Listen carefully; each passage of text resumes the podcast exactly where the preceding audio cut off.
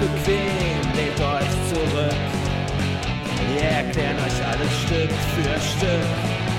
GG Ultras lesen euch was vor. Und jetzt gibt's das Grundgesetz aufs Ohr. Unglaublich aber wahr. Unser Grundgesetz besteht nicht nur aus zwei Artikeln. Deswegen geht es jetzt zum Artikel 3 des Grundgesetzes und der hat es in sich und sollte so manchen Menschen zum Nachdenken bringen. Also hört gut zu. Fangen wir mit Absatz 1 an. Der schönste am ganzen Artikel und doch von vielen so falsch verstanden. Alle Menschen sind vor dem Gesetz gleich. Man darf das jetzt ganz wörtlich nehmen. Da steht eindeutig Menschen, nicht Deutsche, nicht Europäer oder ähnliches.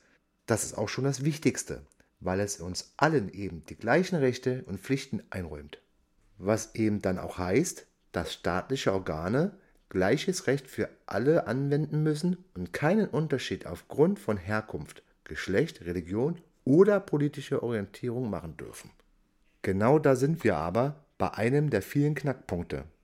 Denn dadurch sollte es eben auch nicht möglich sein, jemanden aufgrund seiner äußeren Erscheinung einer Personenkontrolle zu unterziehen oder gegen eine Person, die zum Beispiel mit zerrissenen Hosen vor Gericht sitzt, eine härtere Strafe zu verhängen. Jetzt kommen wir auch schon zu Absatz 2, welcher ebenfalls bedeutend ist, auch wenn er etwas eingestaubt daherkommt. Wieso eingestaubt? Hm. Na, weil er eben nicht alle Personen einbezieht, denn es gibt nun mal mehr als Frau und Mann. Aber dazu später mehr. Absatz 2 besagt, Männer und Frauen sind gleichberechtigt. Der Staat fördert die tatsächliche Durchsetzung der Gleichberechtigung von Frauen und Männern und wirkt auf die Beseitigung bestehender Nachteile hin. Klingt einfach, ist in der Realität aber leider noch ganz anders. Eigentlich soll das heißen, dass deine Arbeit, deine Meinung, dein Leben das gleiche Gewicht haben, egal welchem Geschlecht du angehörst oder dich angehörig fühlst.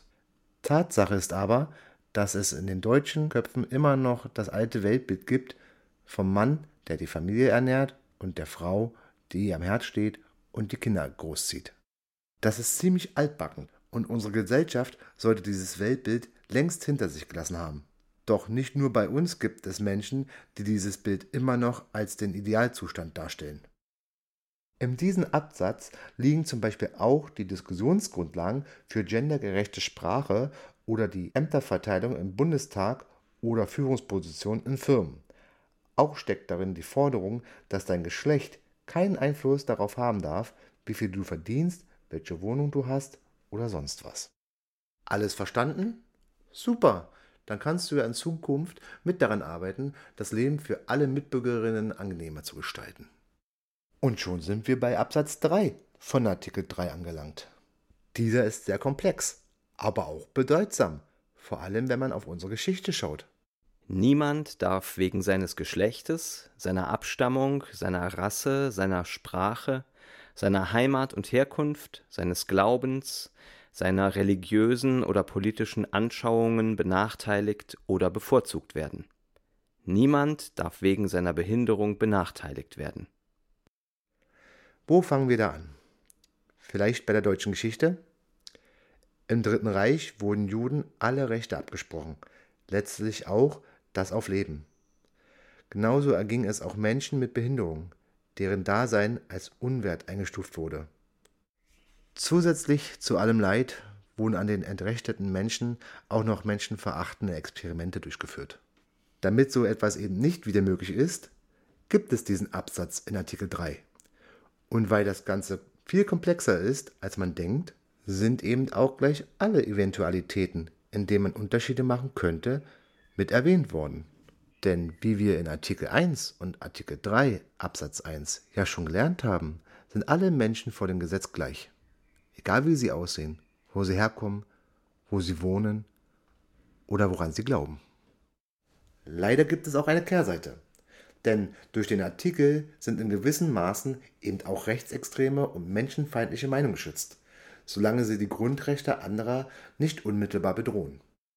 Im Großen und Ganzen schützt uns das Grundgesetz mehr vor den ewig Gestrigen, als es ihnen Rechte einräumt. Das ist auch gut so. Das war's mit Artikel 3. Der Artikel ist nun leider vorbei. Der nächste kommt bald, sei dabei. Es hat uns wirklich sehr gefreut. GG Ultras machen Schluss für heute. Beim nächsten Mal wird's wieder schön, wenn wir uns unser Grundgesetz ansehen.